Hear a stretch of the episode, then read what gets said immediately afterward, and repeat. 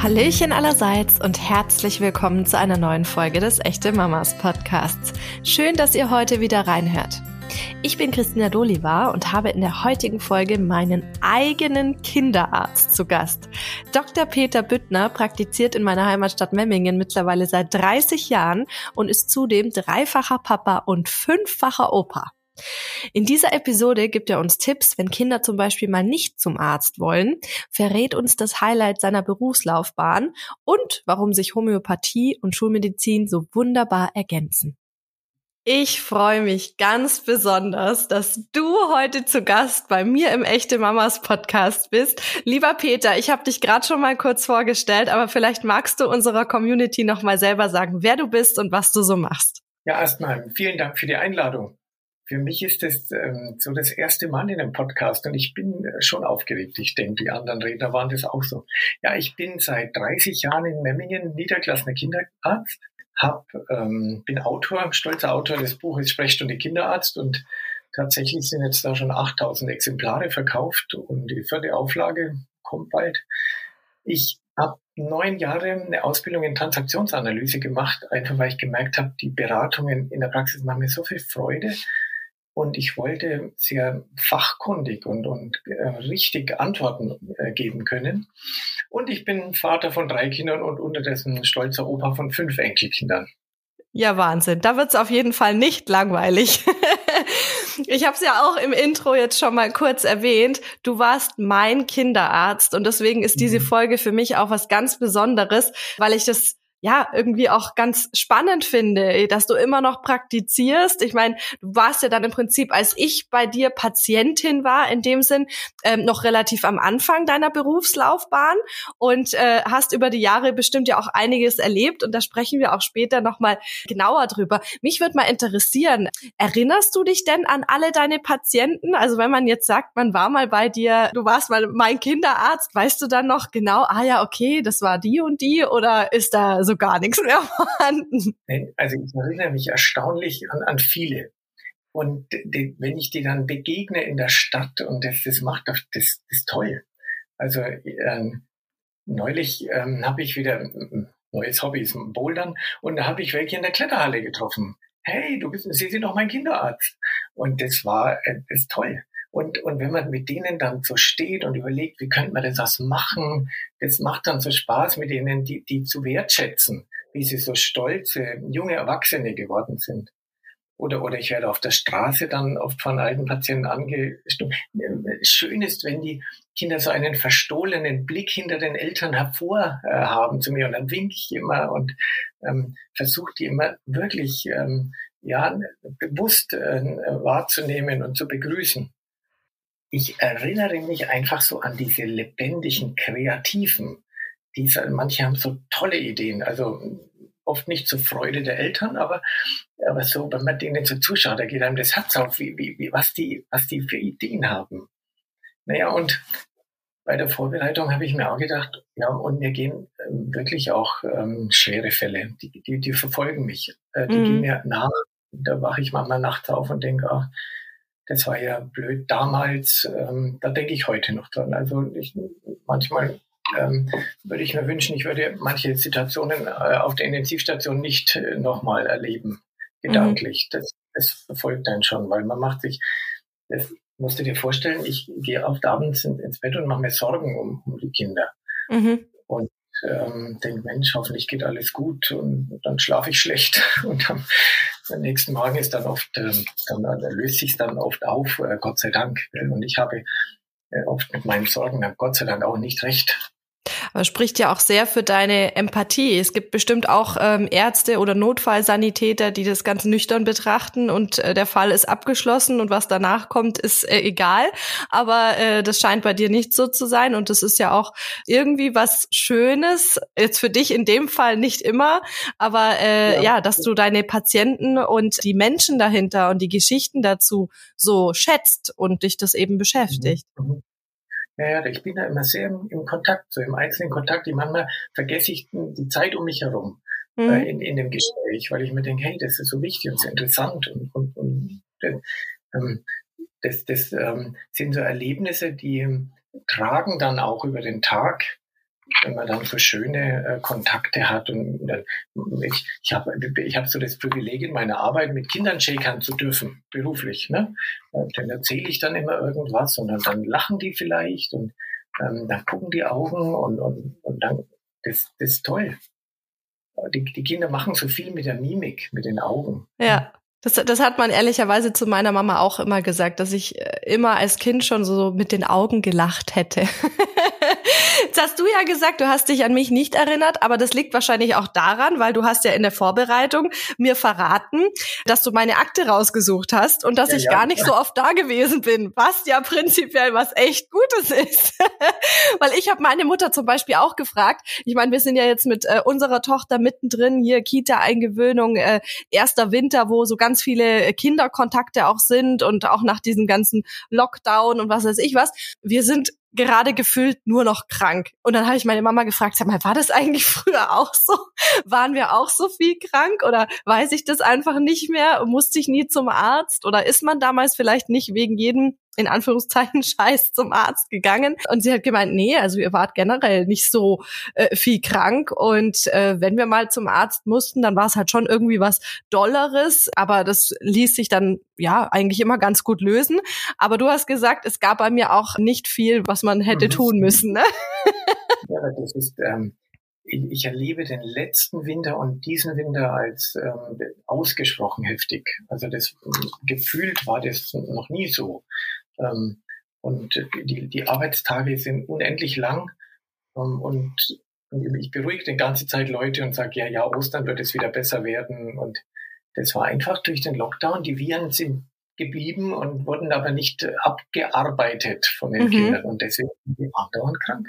Ja, ja das also kommt jetzt richtig geballt. Total. Die Kinder schaffen das ja alles locker. Nur äh, nicht jede Woche.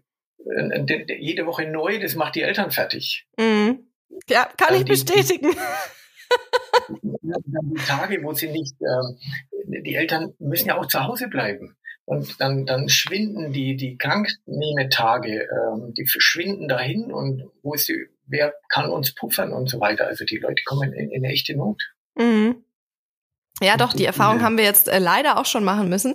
Ähm, aber was ich sagen muss, also um jetzt nochmal auf meine äh, Krankheits- in Anführungszeichen Historie zurückzukommen, äh, ich habe ja nicht oft zum Kinderarzt müssen, aber ich kann mich erinnern, dass wenn ich mal musste, dann war das für mich nicht schlimm. Also es gibt ja viele Kinder, die haben irgendwie Angst, zum Arzt zu gehen oder die verbinden was Negatives damit. Was glaubst du, woran es denn liegt, dass Kinder oftmals nicht zum Arzt gehen wollen? Also das ist sehr altersabhängig.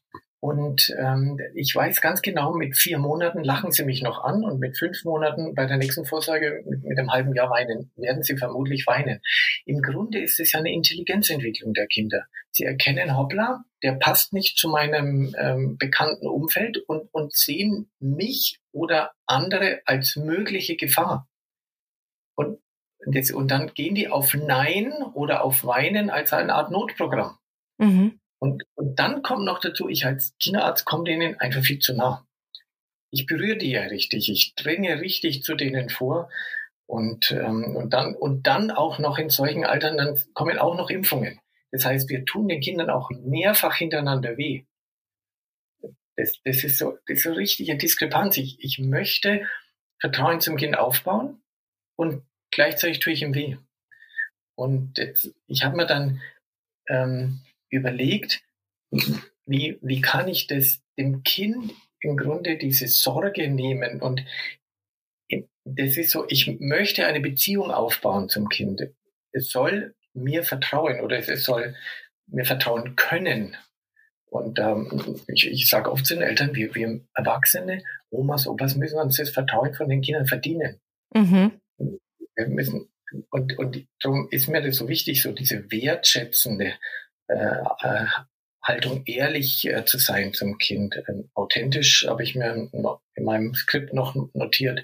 Und, ähm, und auch das Kind hat eine, ähm, ein Recht auf eine richtige Information, die es verstehen kann. Und äh, darum gehe ich zum Beispiel äh, immer auf Augenhöhe. Also äh, solltest mich mal sehen, ich knie oft vor den, vor den Kindern. Äh, oder erkläre, die, die, Eltern gucken mich manchmal komisch an, wenn ich dem, dem zwei Monate alten Säugling erkläre, du mir ist jetzt ganz wichtig, ich werde dich jetzt impfen, ich, das mache ich, um dich zu schützen und ich muss dir dazu wehtun und die Mama tröste dich. Also ich erkläre faktisch jedem Kind immer, was ich mache. Mhm.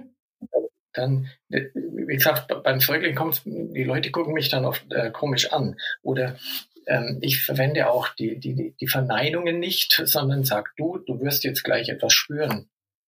Und, ähm, und mir ist es noch eine, eine Sache, die mir wichtig ist. Ich, ich sage immer die Wahrheit. Also wenn es wehtun wird, werde ich dem Kind sagen, du, das wird jetzt wehtun. Und mhm. es, ich sage ihm genau, wie lange es wehtun wird. Dann so das Gefühl, das Kind äh, muss sich auf mich verlassen können. Mhm. Also es, es, ich darf nicht sagen, jetzt ist es vorbei und das stimmt nicht. Und so habe ich den Eindruck, ähm, dass die Kinder einfach mit der Zeit wissen, wenn der Typ was sagt, dann stimmt das. Und, und so wächst dann über die Jahre das Vertrauen und ähm, Gott sei Dank. Gell? Ja, jetzt hast du gesagt, was du tust, um äh, den Kindern die Angst zu nehmen, beziehungsweise eine gute Beziehung aufzubauen. Was können denn Eltern vielleicht schon äh, zu Hause tun, wenn es um den nächsten Kinderarztbesuch geht, um da auch ein bisschen das Ganze abzupuffern, beziehungsweise dass vielleicht gar nicht erst die Angst aufkommt? Ja, ja, da habe ich auch drüber nachgedacht. Das ist so, ähm, im Grunde ehrlich dem Kind erzählen, warum die sie hingehen zum Arzt. Es einfach vorbereiten und, und mehrfach vorbereiten, weil die Kinder brauchen oft Wiederholungen. Und ähm, manchmal sagen mir Eltern, die, wenn sie es sagen, dann würde das Kind nicht mehr schlafen können und schreit die ganze Zeit. Okay, das sind, glaube ich, eher die Ausnahmen. Aber einfach, äh, einfach die Wahrheit erklären. Und ähm, denn die Kinder, die sind so sensibel, die, die spüren ganz genau, Mama, Papa machen sich Sorgen. Die, die spüren total die Unsicherheit. Und die merken, wenn die Eltern angespannt im Wartezimmer sitzen. Und dann spürt das Kind etwas und Mama sagt, nee, nee, ist alles klar. Und das stimmt nicht. Und ähm, deswegen praktisch einfach ähm, innerlich die, die Haltung der innere, die innere Haltung der Eltern ist mal da so wichtig an der Stelle es ist mir wichtig, ich mache mir Sorgen, es ist mir wichtig, ähm, mit dir zum Arzt zu gehen und es ist mir wichtig, dass der Arzt dich jetzt untersucht. Oder es ist mir wichtig, dass die Wunde versorgt wird. Mhm. Und in dem Moment, wo die Eltern sagen, ja, soll ich jetzt das machen oder soll ich das nicht machen, wird das Kind weinen, weil es die, weil es die Unsicherheit spürt. Mhm. Im machen die Eltern leid, die mit den Impfungen so, so, so innerlich zerrissen sind äh, eigentlich finden sie die Impfung gut, aber eigentlich haben sie Angst vor der Impfung und spürt das Kind sofort. Mhm. Deswegen wird dieses Kind eher schneller mal weinen, wie bei einer, bei einer Elternhaltung. Du, ich weiß, das hat gewisse Gefahrenquellen, aber es ist mir wichtig. Ja. Mhm. Das finde ich total spannend und auch diese Vorbereitung auf den Besuch an sich, weil man bestimmt sich bei einem, ja, jetzt äh, Baby noch nicht so Gedanken drüber macht, was das mit dem Kind macht. Aber die verstehen ja tatsächlich sehr viel mehr, als wir immer denken. Und äh, wenn sie das Gefühl haben, da wird auch so ein bisschen über meinen Kopf hinweg entschieden, ich werde ins Auto gepackt, ich werde wieder ausgepackt und auf einmal bin ich beim Kinderarzt und äh, bin total überrascht sozusagen, ist es wahrscheinlich besser, wenn man da einfach sagt, wo, wo wir jetzt hinfahren und dass das Kind das auch einfach dann irgendwann versteht. Und immer immer authentisch, sofort wahrheitsgemäß, dann muss man sich nie verstellen. Mhm. Also ich, ich rede genau, mit dem Jugendlichen genauso authentisch, wie ich mit dem Baby authentisch rede. Und ähm, das Kind weiß dann immer genau, die Mama sagt mir das und es stimmt. Mhm. Also ähm, dann machen oft die Leute, gehen oft über so eine Babysprache und denken, die Kinder kriegen nichts mit. Ich habe ich hab's heute jungen Eltern erzählt, meine, ein, eines meiner Enkelkinder hat auf dem Arm meiner ähm, Frau, der Oma, sozusagen ganz entspannt geschlafen, fragt, und fragt sie mich, du willst ja auch mal haben. Dann sage ich, ja klar, gib mal her. Auf meinem Arm fängt das Baby plötzlich an, ganz unruhig zu werden und, und zu zappeln und zu machen im Tiefschlaf, im Schlaf. Ich mhm. gebe es zu meiner Frau zurück. Das Kind war sechs Wochen alt. Gebe es zu meiner Frau zurück, Kind wieder völlig entspannt. Also die, die merken im Unterbewusstsein so viel. Ich denke, wir, wir müssen da echt feinfühlig mit den Kindern umgehen. Mhm. Und wenn wir freiwillig umgehen, dann bin ich doch schon in der Wertschätzung. Dann bin ich mhm. schon im Ernstnehmen. hey, du hast ein Problem, lass mal überlegen. Und so. Das finde ich total schön als Tipp. Ähm, jetzt hast du ja in deiner Berufslaufbahn von 30 Jahren bestimmt schon einiges erlebt. Äh, du hast vorhin auch schon die äh, besonders negativen Fälle angesprochen. Gibt es denn irgendwas, was dir ganz speziell im Gedächtnis geblieben ist? Also man soll es nicht glauben, wenn ich heute am liebsten Beratungen mache über irgendwelche Erziehungsfragen. Ich war leidenschaftlicher Kindernotarzt, drei Jahre in München und lange, ich war mehrere Jahre Intensivmediziner und mit dem Hubschrauber durch die Gegend fliegen, das war, das, da, da denke ich heute noch dran. Und ähm, wenn gleich auch du musst dir mal die Vorstellung, der Hinflug war eine Katastrophe emotional. Äh, lebloses Kind und, und was weiß ich noch wieder alles. Welche katastrophalen Meldungen äh, wir im, im hatten.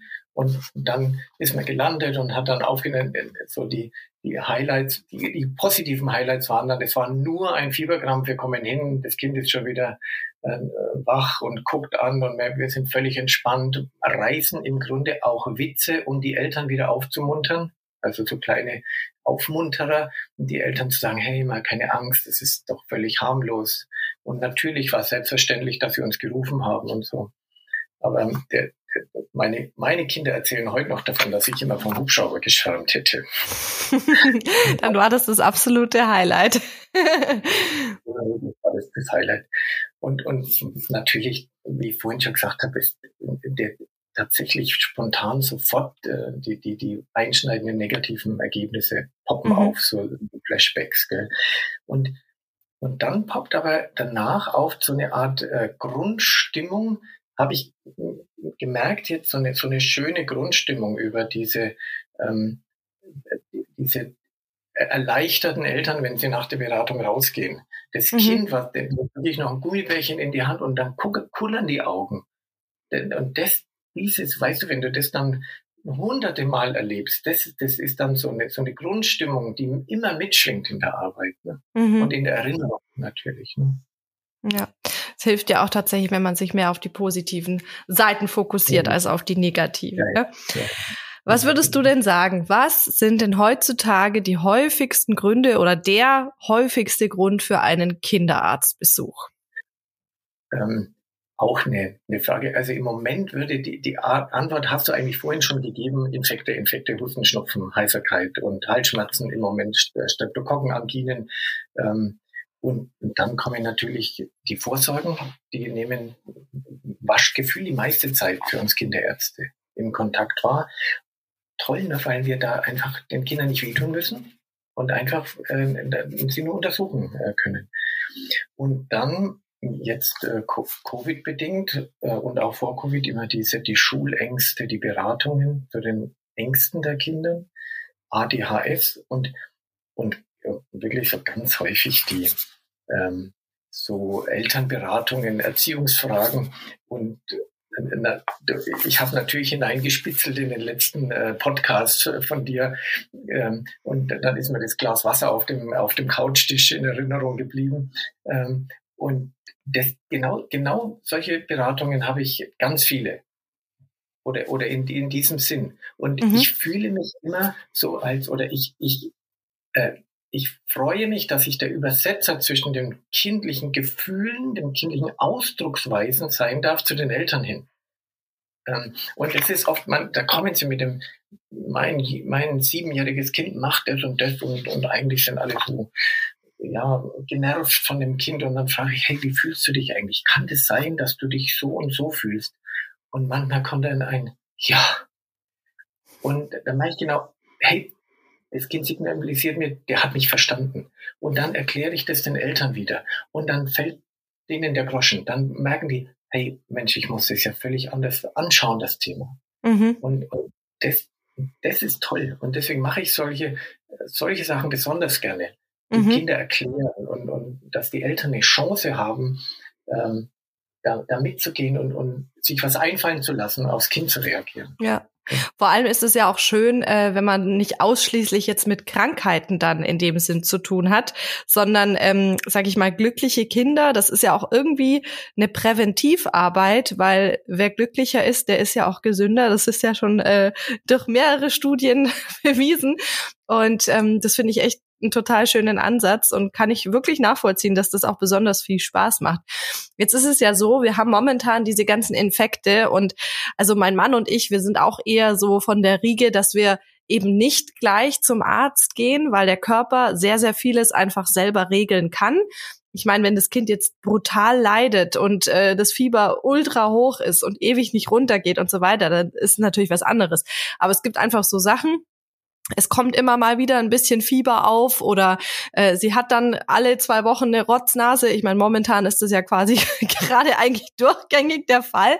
Gibt es denn Symptomatiken, die jetzt nicht unbedingt sofort einen Kinderarztbesuch eigentlich bräuchten, weil das spart euch ja im Prinzip auch Zeit, wichtige Zeit für andere Fälle, wenn jetzt eben nicht jeder wegen jedem Schnupfen gleich zum Kinderarzt kommt? Oder ist es dir im Prinzip wurscht? Nein, es ist so, ich erlebe oft die Eltern in einer großen Sorge vor Dingen, wo ich mir immer denke, das ist doch, das, das ist doch ganz normal, was sie mir erzählen.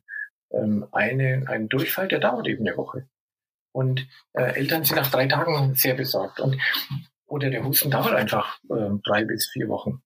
Und ähm, und die Eltern kommen aber schon nach eineinhalb Wochen sehr besorgt, weil die Oma Angst hat, das, das, der, der Husten wird jetzt chronisch. Mhm. Und ähm, ich musste. Oh, das ist eine Lungenentzündung. Ja, genau, das kleine Lungenentzündung und so.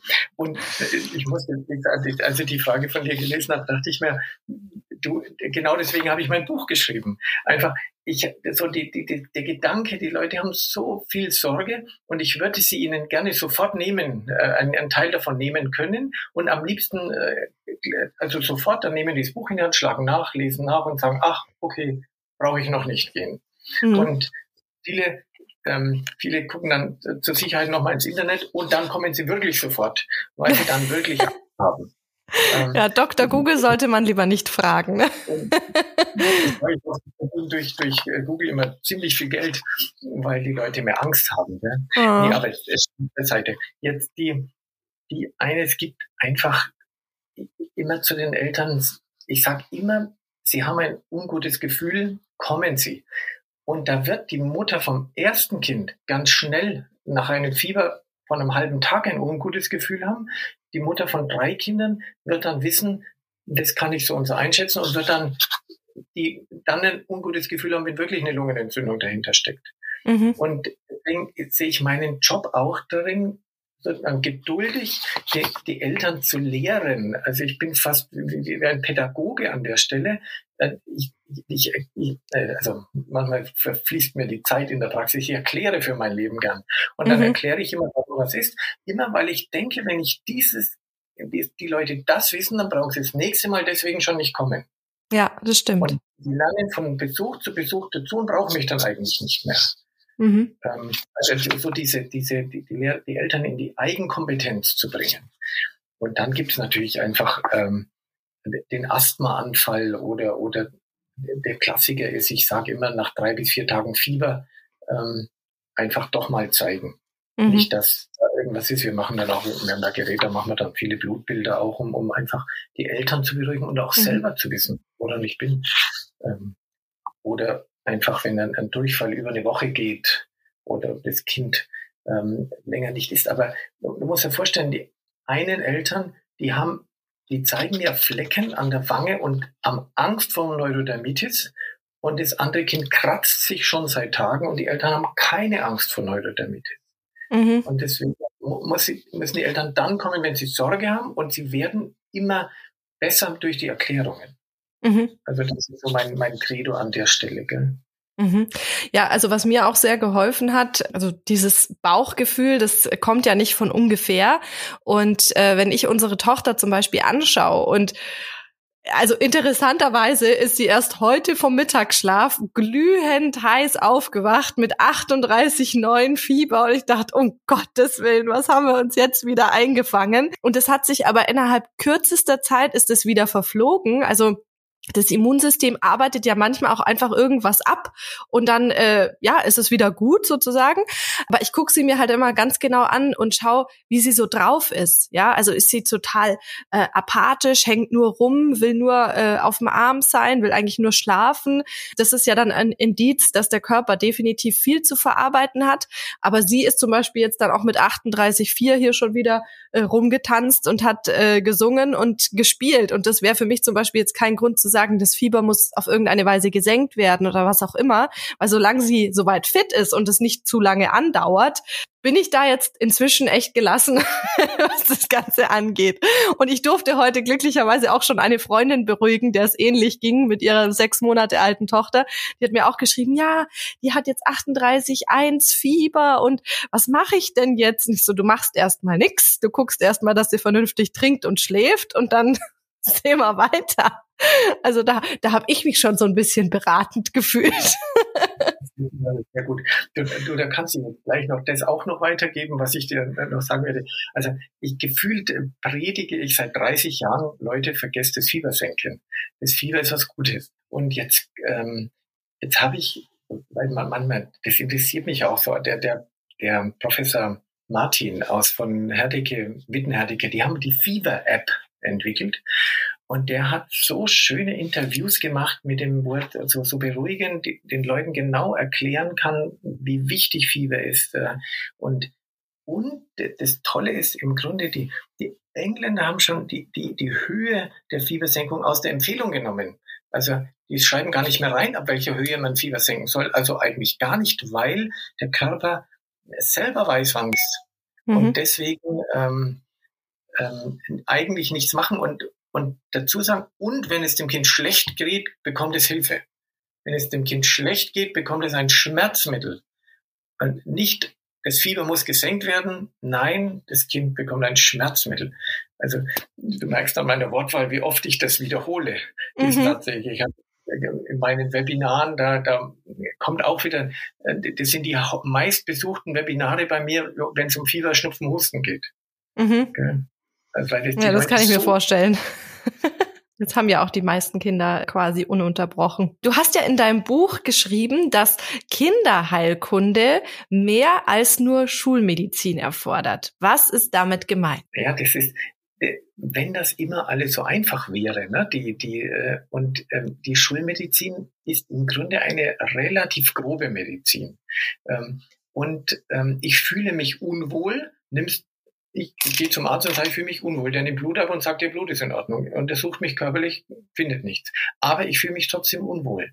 Und deswegen, und da bietet einfach die Naturheilkunde und die Homöopathie, die bieten da einfach dann ähm, Dinge an, wo man das nochmal, wo man besser drauf eingehen kann, gezielter, mhm. punktueller drauf eingehen kann. Und manchmal ist es einfach auch eine Ergänzung. Ich habe einfach schulmedizinisch bei manchen Dingen definitiv nichts zu bieten. Mhm. Ähm, habe bei, bei Aften an der Lippe, ja, okay, da, da haben wir jetzt, da haben wir jetzt Melissenbalsam, das ist aus der Naturheilkunde, ähm, das verkürzt die, die, die, den Lippenherpes zum Beispiel total. Aber die Schulmedizin gibt halt ein Schmerzmittel an der Stelle oder Zuvirax, mhm. das bringt nicht viel. Das sind so, die, die Naturheilkunde hat manchmal noch so ein bisschen so ein Clou dazu, also eine äh, Wirkung dazu, die wir ähm, gar nicht erstmal bedenken. Oder, oder ähm, die Hildegard von Bingen, die hat ja vor tausend Jahren schon Dinge behauptet. Und, und jetzt erst hat man in Studien nachweisen können, dass das, was sie gesagt hat, gestimmt hat. Mhm. Ja, die Pflanzen, die haben manchmal noch so was dabei, was wir, ähm, was wir unter unseren schulmedizinischen Kriterien äh, gar nicht äh, wertschätzen, sagen wir es mal mhm. so.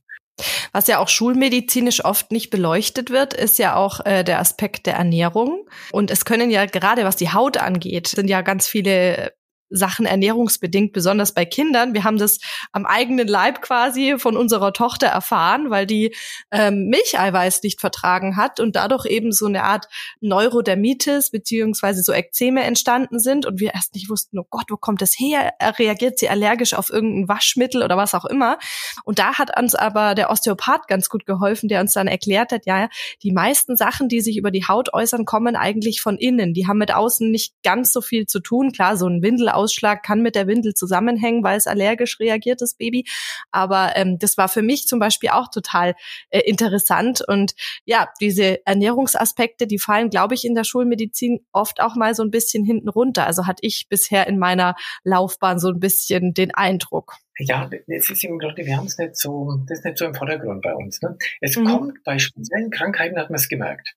Also jetzt bei der Neurodermitis weiß man, da muss ich jetzt noch äh, etwas klarstellen, dass 70 Prozent nicht durch Nahrungsmittelallergene hervorgerufen werden, mhm. der Neurodermitis. Also da habe ich auch ganz viele Patienten, die kommen immer und sagen, hey, nehmen wir mal, mal bitte nehmen Sie meinem Kind Blut, aber es muss unbedingt. Und ähm, ja, der kommt halt oft gar nichts raus. Und, ähm, und in, manchmal ist es schön, wenn was rauskommt, da kann man wenigstens dann was tun. Aber und in manchen Fällen, so wie Colitis ulcerosa, und da hat jetzt sogar die Schulmedizin die Darmbakterien entdeckt. Vor, mhm. vor 30 Jahren, als die Heilpraktiker damit angefangen haben, äh, die, die, haben da die Schulmedizin noch müde gelächelt. Und jetzt ist das Mikrobiom, äh, Omniflora Panda kennen, glaube ich, alle. Ähm, das, das ist jetzt total im Kommen und toll, dass es sowas gibt. Ne? Diese, ja die körpereigene Immunsache anzutriggern. Es gibt sogar schon Cremes, die Bakterien enthalten, um die, um die Hautflora wieder aufzubauen und so weiter. Also tolle Entwicklungen jetzt. Ja, aber ist ja schön, wenn es in, in diese Richtung geht. Äh, jetzt mhm. praktizierst du ja Naturheilkunde schon ziemlich lang. Was sind denn so deine absolut liebsten Hausmittel? Also das, das, äh, am liebsten mag ich diesen Efeu und Thymian äh, äh, Saft. Das sind so Hustensäfte, ne? die und ich, ich, ich mag nicht diese schulmedizinischen Mischungen wie Mucosolvan und so weiter oder Fluimazil. Das kann die Naturheilkunde genauso gut. Oder Umcaloabo, das, die, die wirkt auch noch so desinfizierend. Ähm, das, hat, das kann man alles gut gehen. Der, der echte Bringer war für mich vor paar Jahren, das hat mir die Ingeborg Stadelmann gesagt, hey, du hast einen Lippenherpes, nimm doch mal Melissenbalsam. Ich denke mir, na ja, hm, bisher hat nichts so. Dann, dann zack, hilft es total sofort. Dann dachte ich mhm. mir, wow, diese Heilpflanzen schon wieder. Oder, oder dann bei der, bei der Haut, da nehme ich am liebsten die, die Suvala-Produkte, Rosatum oder, oder Zystrosencreme von der, von der Bahnhofapotheke in Kempten. Das sind so, da habe ich richtig, ich habe so eigene äh, Highlights, wo ich denke, hey, die hauen gut hin. Mhm. Und dann empfehle ich die gerne weiter und, und dann noch viele andere Sachen mehr. Natürlich. Aber das waren so. Und ein, ähm, die Eltern lachen schon immer, wenn ich sage, beim, beim Husten und Schnupfen sage ich hochlagern, Mütze auf, Fenster auf. Dann sagen sie zu mir, draußen ist gerade 10 Grad minus. Und sage, ja, nicht nur das Fenster kippen und den Jalousie runter, nein, aufmachen. Die, die gucken sie mich völlig entgeistert an. Ähm, äh, da, da, das ist auch für mich eine Naturheilmethode im Grunde, äh, mit der Kälte und der Wärme zu arbeiten. Mhm. Denn viele husten weniger, wenn sie kalte Luft atmen. Ähm, und weiß ich doch nicht vorher, ob sie, ähm, ob die warme oder die kalte Luft gut ist. Mhm. Und das muss man einfach ausprobieren. Ja. Ja, und ich glaube, äh, die Luftfeuchtigkeit macht da ja auch einen Riesenunterschied. Also deswegen haben manche ja auch so äh, äh, Luftbefeuchter, Diffuser oder was auch immer im Kinderzimmer stehen, weil das den Kindern dann auch gut tut zum Schnaufen. Äh, wir hängen tatsächlich bei Husten und Schnupfen ganz gerne ein Zwiebelsäckchen ans Bett. das hat uns in einer anderen Folge auch eine äh, Ärztin geraten die auf so Naturheilverfahren spezialisiert ist. Und äh, mit Zwiebeln kann man ja tatsächlich bei einer Erkältung, glaube ich, auch ziemlich viel bewirken. Also bei uns hat's funktioniert. Die Zwiebel hat äh, eine, eine desinfizierende Substanz drinnen auch. Genauso wie im Weihnachtsgepäck äh, der Zimt desinfizieren, antibiotisch wird. Ne? Das sind die alten Hausmittel, haben ganz viel Lebenserfahrung. Was ich auch ganz spannend finde, ist natürlich auch das Thema äh, Homöopathie. Also wir haben auch schon äh, das ein oder andere Kügelchen zu Hause. Äh, unter anderem auch, weil ich bei dir meine erste Erfahrung, sage ich mal, mit Homöopathie gemacht habe, an die ich mich tatsächlich erinnern kann. Ich hatte nämlich als Kind fürchterliche Warzen. Also ganz, ganz viele. Ich glaube, zum Schluss waren es 36 oder 38 Stück an beiden Händen.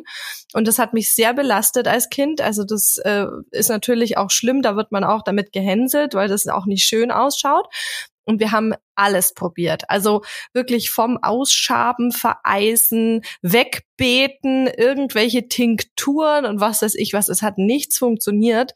Und letzten Endes ist es dann mit homöopathischen Kügelchen von dir dann zu dir gekommen sind, ist es dann weggegangen. Und damals hatte man ja auch noch gar nicht, also viele sagen ja, ja, Homöopathie hm, betrachten wir mit dem Augenzwinkern, sind Zuckerkügelchen und so. Aber ähm, als Kind macht man sich ja nicht Gedanken darüber, ist das jetzt ein Medikament oder ist es ein äh, Zuckerkügelchen, sondern man, man nimmt es ein und ja, in dem Fall hat es einfach gewirkt und funktioniert. Und das hat mir damals schon gezeigt, dass das das Richtige ist und dass ich das gut finde und dass ich das auch später mit meinem Kind so äh, handhaben möchte. Gibt es denn für die Hausapotheke, sage ich jetzt mal, homöopathische Mittel, äh, die du empfehlen kannst, die auf jeden Fall dabei sein sollten? Wir haben zum Beispiel Belladonna zu Hause. Finden wir super. Ich glaube, du hast in deinem Buch auch einige Empfehlungen drin, oder? Das habe ich auch so, äh, damit die Leute, die, die eben die Homöopathie nicht so gerne mögen, die Chance haben, einfach mit den optisch über die entsprechenden Kapitel drüber zu springen. Gell? Mhm. Aconitum, Belladonna, Pulsatilla, Nux vomica, Arsenicum album, das sind so die, die Klassiker, die dann oft einfach auch mal sofort helfen oder bei der Übelkeit beim Reisen, dieses Okubaka, ähm, äh, so, so Lebensmittelvergiftungen und so. Und der, mit dem, der kratzige Hals, den haben doch gerade alle. Da, da erstmal Belladonna versuchen und dann kann man weiter gucken. Und ähm, also ich, ich weiß noch, wie, wie eines meiner Kinder gesagt hat, ähm, erst habe ich ein Mittel geben. Papa hat überhaupt nicht geholfen. Nächster Tag habe ich ihm anderes gegeben. Ja, okay, Papa, das hat jetzt geholfen. Die, die sind grad raus mit dem. Ja. Und wenn dann, ähm, also die Homöopathie wird gerade das fast schmerzhaft so, so zerrissen äh, mit den Medien. Und ähm, ich weiß nicht mehr, die, die, die Leute, die tun sich da selber nichts Gutes, wenn sie da so eine, wenn man den Leuten eine, eine Therapierichtung nimmt, die vielen Menschen einfach hilft. Und ich habe immer an den eigenen Kindern habe ich äh, gesehen, äh, von wegen Placebo. Ich habe meinem Kind am gleichen, am nächsten Tag das wiedergegeben. Und da hat er gesagt, ja, das hat mir geholfen, das andere aber nicht. Die haben, die, die merken das sofort, die sind so ehrlich. Mhm. Ja, und, ähm, ich würde es auf jeden Fall mal versuchen und, und ich, ich sehe beides als Geschenk. Ich habe in der Schulmedizin die Möglichkeit, die Homöopathie ergänzend dazuzunehmen und ich habe, wenn ich ein homöopathisches Mittel gebe, immer ergänzend die Möglichkeit, hm, äh, Streptokokkenangina, roter Hals, die Schulmedizin dazu zu nehmen, wenn die Homöopathie nicht hinhaut. Ja. Also wir, wir, müssen uns da nicht bekriegen, sondern ich, es, man nimmt gegenseitig das Positive heraus und freut sich, dass man es hat. Ja, auf jeden Fall. Das sind eigentlich schon super schöne abschließende Worte für unsere Folge. Wir sind schon am Ende angekommen. Aber hast du denn grundsätzlich noch was, was du gerne an unsere Community loswerden möchtest? Ja, so gerne. Also schön, dass es äh, diese Folge jetzt gibt mit uns beiden und, und hoffentlich können Sie was damit anfangen. Und äh, wir haben gemerkt, wie viel Spaß das machen kann, mal aus Kinderarztsicht äh, mit den äh, Kindern zu reden. Und der, der Blick, wenn man mit den Augen der Kinder schaut, das verändert den Blick auf die Welt. Und ist man, das bringt so viele Chancen. Man muss plötzlich umdenken. Und ich habe mir gedacht, wie bringe ich es rüber? Ich bin so der totale Bio-Öko-Fan.